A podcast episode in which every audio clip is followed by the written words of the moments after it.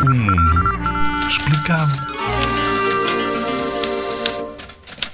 George Floyd era um cidadão afro-americano que morreu no mês passado de maio após um polícia o ter agredido. Ajoelhou-se no pescoço dele durante 8 minutos e 46 segundos enquanto estava deitado na estrada.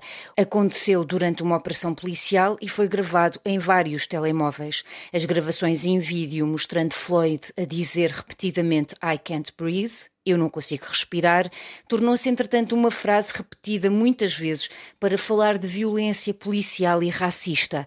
Este acontecimento trouxe de novo às primeiras páginas a luta pelo fim do racismo e da discriminação. Em Portugal realizaram-se manifestações em Lisboa e no Porto.